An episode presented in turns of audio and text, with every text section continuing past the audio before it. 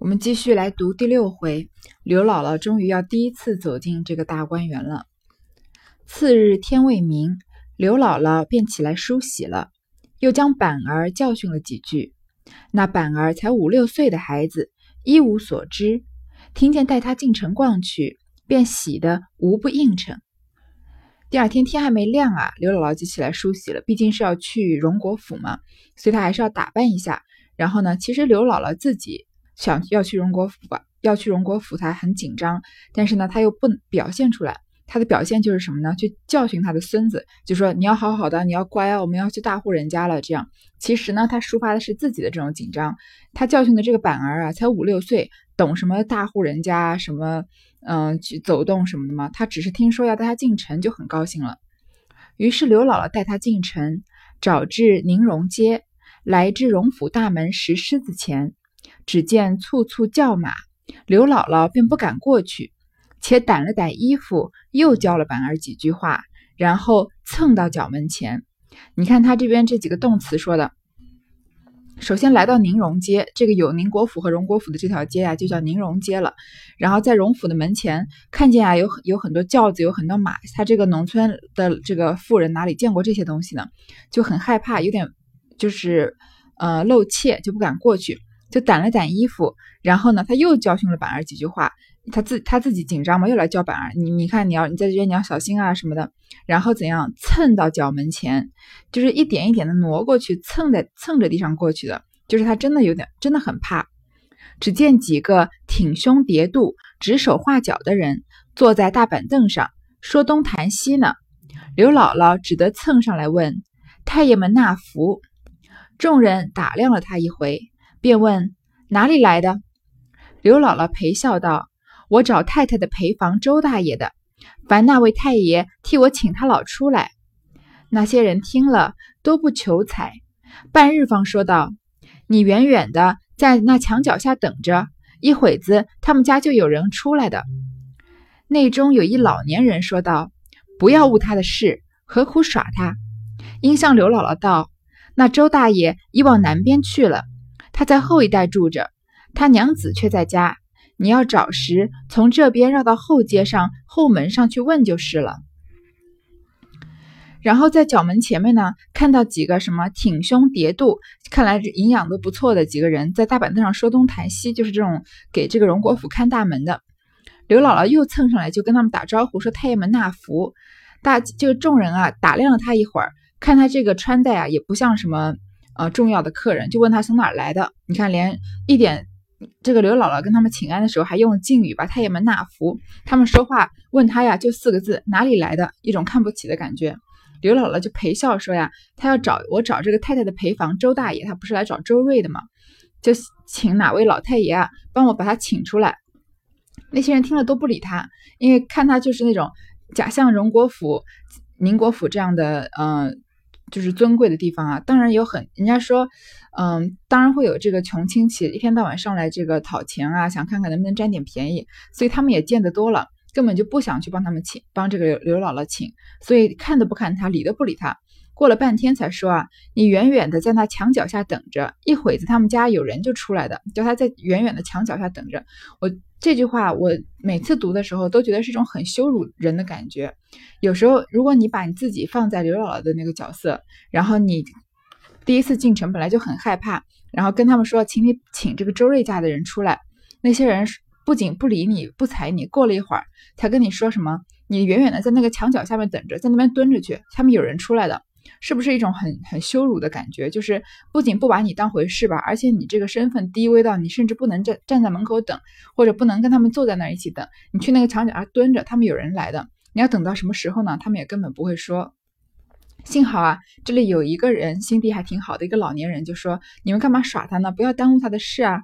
就像刘姥姥说：“这个周瑞啊，已经去南边了，他家啊住在这个这个。”宁国府、荣国府的后门，他的娘子是在家的，就是周瑞的老婆。他说：“你要找他呀，你到后门的这个街上去问就是了。”刘姥姥听了谢过，遂携了板儿绕到后门上，只见门前歇着些生意担子，也有卖吃的，也有卖玩耍物件的，闹吵吵，三二十个小孩子在那里厮闹。这个比较简单，在这个后门有一些嗯小摊子，然后有一些孩子在那玩。刘姥姥便拉住一个道：“我问哥儿一声，有个周大娘可在家吗？”孩子们道：“哪个周大娘？我们这里周大娘有三个呢，还有两个周奶奶，不知是哪一个行当的。”刘姥姥道：“是太太的陪房周瑞。”孩子道：“这个容易，你跟我来。”说着，跳窜窜的引着刘姥姥进了后门，至一院墙边，直与刘姥姥道：“这就是他家。”又叫道：“周大娘，有个老奶奶来找你呢，我带了来了。”你看，刘姥姥碰到之前这个好心的老人，跟他说不要在墙角等，然后到后门这边又碰到一个，嗯，又是走运，遇到遇到这个小孩子愿意帮他，把他带到去找这个周瑞家的。周瑞家的这个周瑞家的就是周瑞的老婆了，他们这边就称为周瑞家的。在内听说，忙迎了出来，问是哪位？刘姥姥忙迎上来问道：“好呀，周嫂，周嫂子。”周瑞家的认了半日，方笑道：“刘姥姥，你好呀！你说说，能几年我就忘了，请家里来坐吧。”你看他们真的是太久不走动了，周瑞家的已经不认识他了，认了半天才把他名字叫出来。刘姥姥一臂里走着，一臂笑说道：“你老是贵人多忘事，哪里还记得我们呢？”说着来至房中，周瑞家的命雇的小丫头倒上茶来吃的。周瑞家的又问板儿道：“你都长这么大了？”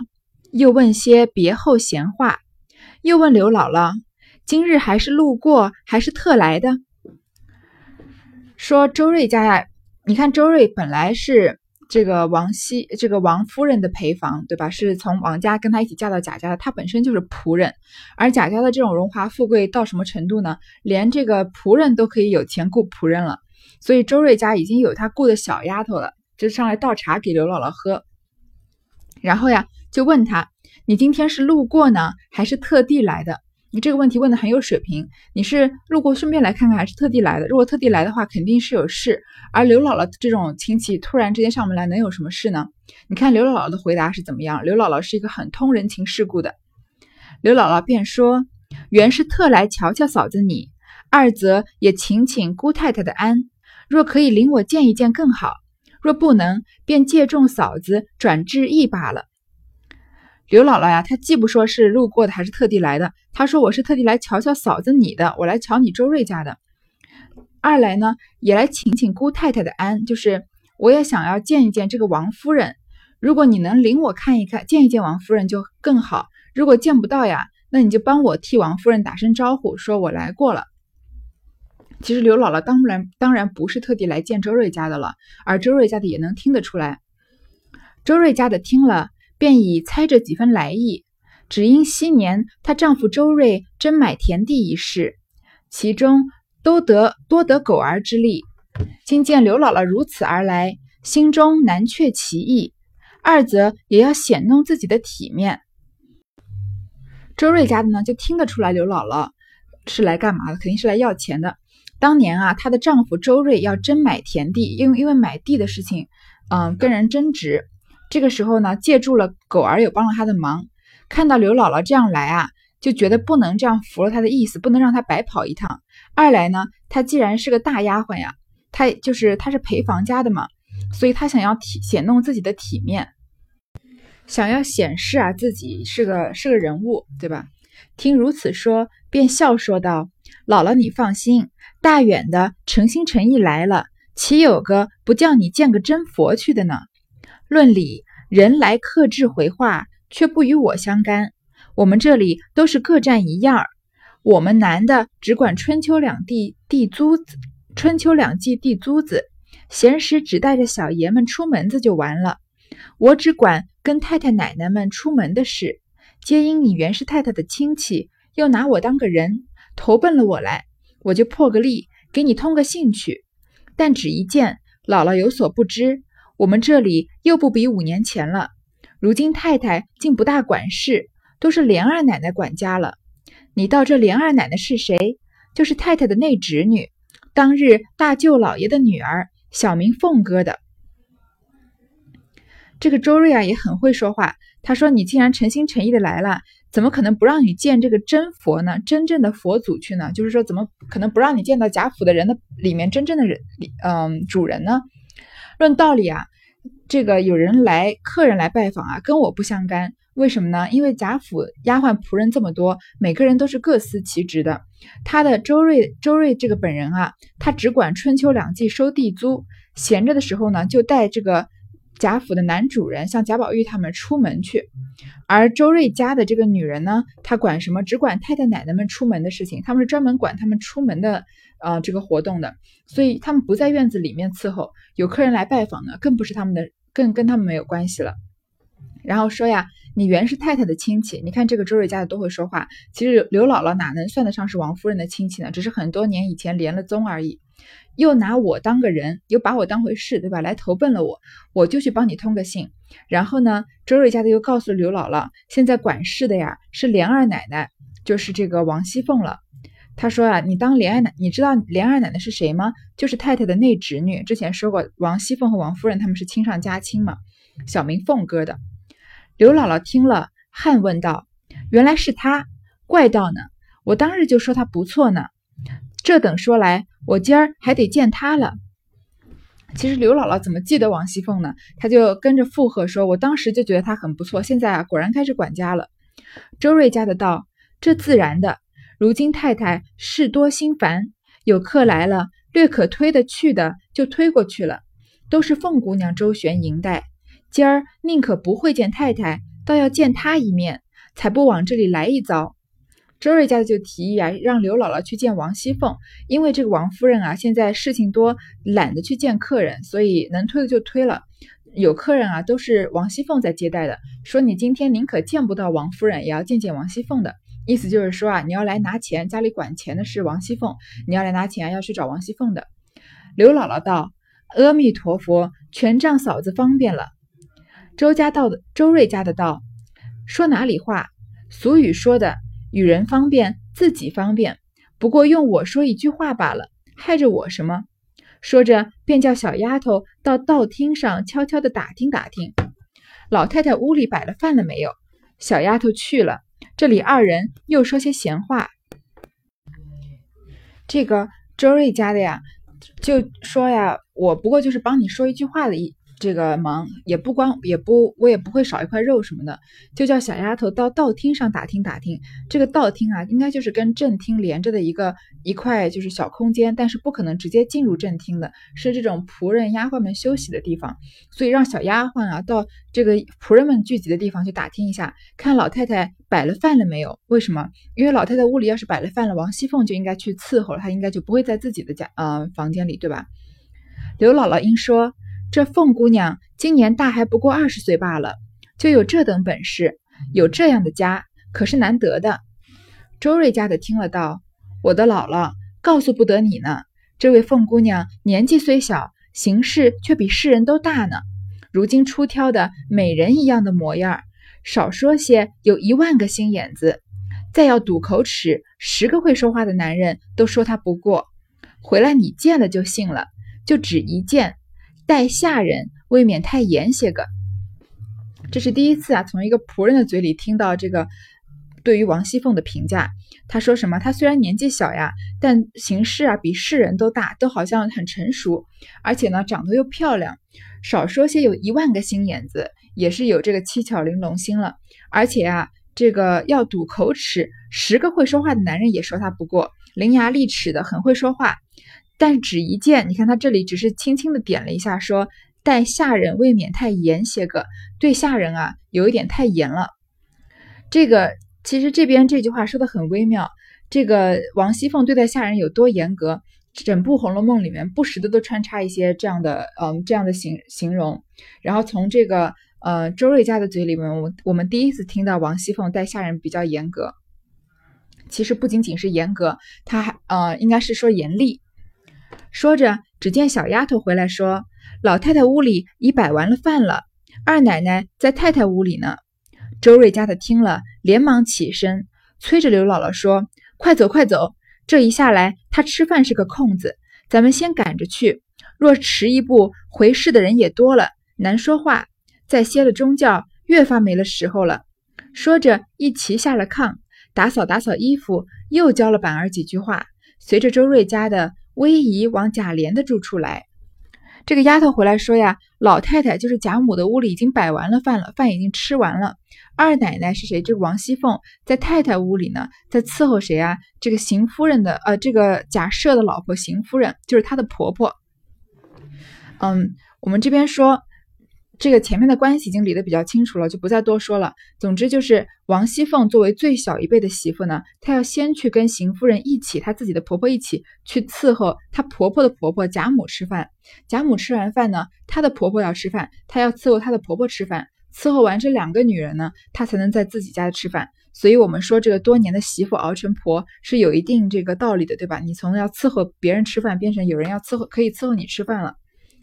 周瑞家的呢，就赶快催着刘姥姥说：“快走！为什么呢？因为王熙凤吃饭的时候呀，一般不会有人去打扰她，所以她比较有空。她吃完饭呀，回事的人也多了。回事是什么意思？因为王熙凤是这个贾府的管家嘛，所以每天之前这个曹雪芹不是用自己的口吻说嘛，事情不多，也有二三十件。这二三十件的事情啊，都要王熙凤来管，要指派任务。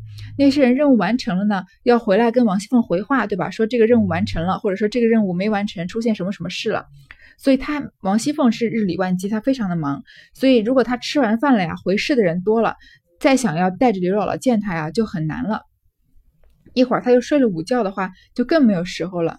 这个那个年代的人啊，常常都是要睡午觉的，因为他们是日出而作，日落而息嘛，跟着这个太阳的时，呃，跟这个太阳的，嗯，在在天上的时间确定他他们就是他们活动的时间，所以这个晚上睡觉的时间比较少，所以一般都要歇午觉的。说他睡了午觉啊，就更不知道什么时候能见得到他了，就赶快下了炕。掸一掸衣服啊，刘刘姥姥这儿又教了板儿几句话，这已经是他第三次教训板儿了，对吧？其实又是刘姥姥，又是更紧张了，就跟着周瑞家的往贾琏的住处去。先到了道厅，周瑞家的将刘姥姥安插在那里略等一等，自己先过了隐蔽，进了院门，知凤姐未下来，先找着凤姐的一个心腹通房大丫头，名唤平儿的。周瑞家的先将刘姥姥起初来历说明，又说。今日大远的特来请安，当日太太是常会的，今日不可不见，所以我带了她进来了。奶奶下来，我细细回明，奶奶想也不责备我莽撞的。到了这个道厅仆人休息的地方呢，这个周瑞家的让刘姥姥先等一等，自己先过了隐蔽，就是之前说过这个隐蔽就是一个一堵大的墙壁，但是是不是用来支撑房顶的？而是一般上面有写字作画的这样的一堵墙，只是为了隔绝这个外外面的视线，不让他们一眼就看到院子里。就看到凤姐啊进了院门，知道凤姐还没回来，就找了凤姐的一个心腹，叫做平儿。平儿是《红楼梦》里面非常重要的一个角色。如果说凤姐是这个蝙蝠侠，平儿就是她的罗宾。总之，平儿就是凤姐的左左膀右臂。她的身份是什么？通房大丫头。这个身份很微妙。首先。她是跟着这个，呃，凤姐一起嫁过来贾家的，她是凤姐的心腹。再者呢，她是通房大丫头，就是她跟贾琏啊是可以等于算是实质上的夫妻关系，但是她没有这个妾的名分，她只是一个丫头，所以她要伺候凤姐，然后呢晚上也可以陪这个贾琏睡觉，这就是她通房大丫头的身份。所以她的身份呀，要比一般的丫鬟要稍微高一点，但是比妾啊、姨娘啊要低一些。这个平儿是一个非常灵巧的人，我们接下来就可以看得到。然后周瑞家的就说，因为周瑞家的想让刘姥姥见到王熙凤嘛，所以因为他可以显摆他自己的身份，然后又可以还这个当年欠狗儿的人情，就说呀，这个当年太太是常会的，当年王夫人是常常见这个刘姥姥的，今天啊她来见你这个媳妇儿啊，你是不能不见的，所以我带她进来了。所以说，如果等奶奶回来呢，我跟奶奶回明，她应该也不会责备我莽撞。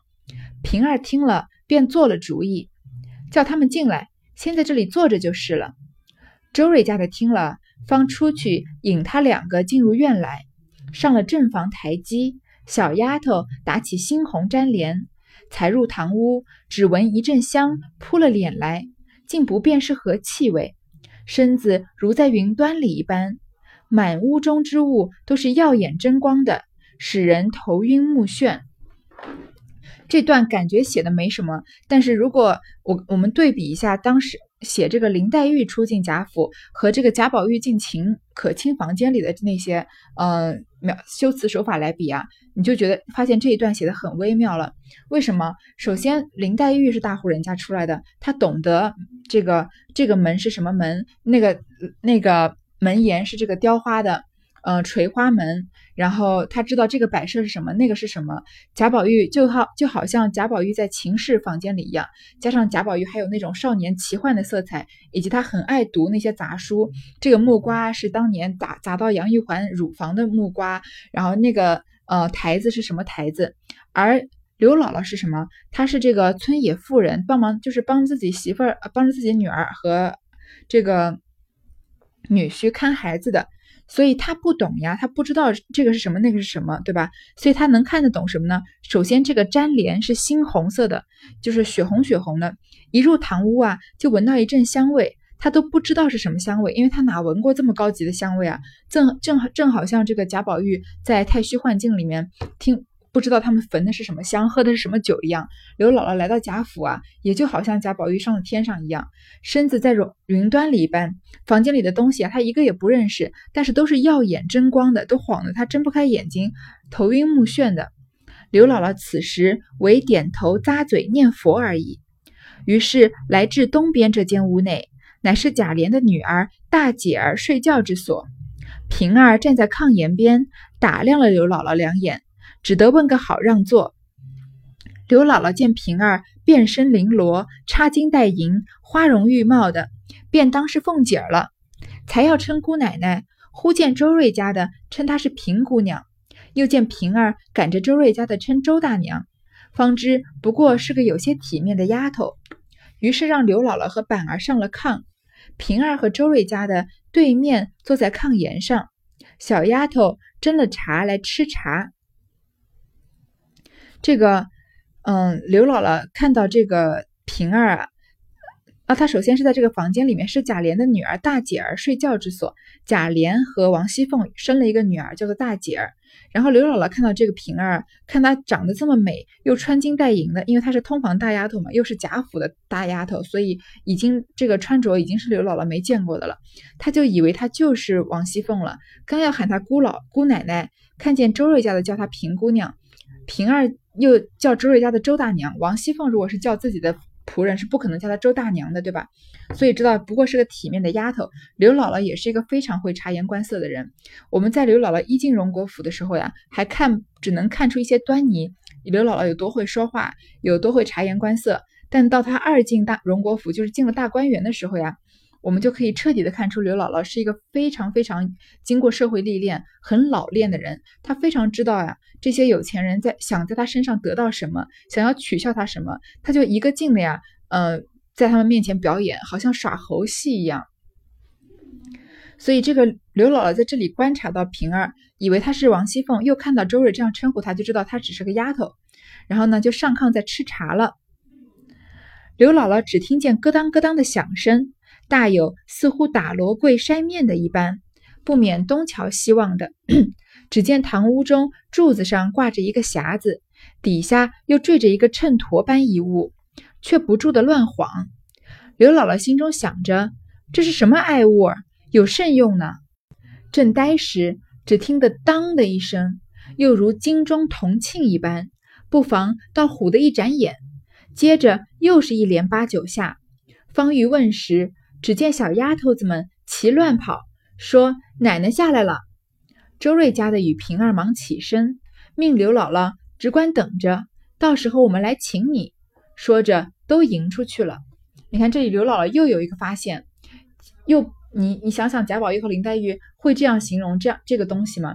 他首先听到是响声，好像是打锣柜筛面的一般，因为他是农村人嘛，所以他对那个声音比较熟悉，好像是筛面的那个声音一样。就东张西望，看见柱子上挂着一个匣子，底下坠着个秤砣，而且还乱晃。到这里，我们应该已经猜出来是什么了吧？就是古董的那个那种钟。你看贾府这种大富大贵的人家，这种西洋的玩意儿，他们家是应有尽有的。所以那个时候的钟，当然还没有电子钟什么的，他们就是挂了一个这个呃像秤砣一样东西，然后左右摆这样计时的嘛。但是刘姥姥不知道呀，她就说这是什么东西啊？有什么用呢？突然之间，这个钟啊就敲响了，时到了时间了。这个声音响的呀，像金钟铜磬一般，又是这个刘姥姥的观点，好像敲锣打鼓那样子的，就吓就把刘姥姥吓了一大跳。接着呀，又敲了八九下。刘姥姥刚要问这是什么东西的时候呢，王熙凤来了。下一章啊，下面一回啊，我们就要读到刘姥姥跟王熙凤的第一次见面，以及王熙凤的这个一念之仁啊，最后就导致她的呃女儿这个在睡觉的大姐儿的命运发生了改变。所以这个刘姥姥和板儿来拜见王熙凤的时候，她这边点到她的房间呀，是贾琏的女儿大姐儿睡觉的房间，这边不是随便随手乱写的，是刘姥姥和这个板儿他们的未来啊，跟这个大姐儿是有一段故事的。好，这个我们下一段再读。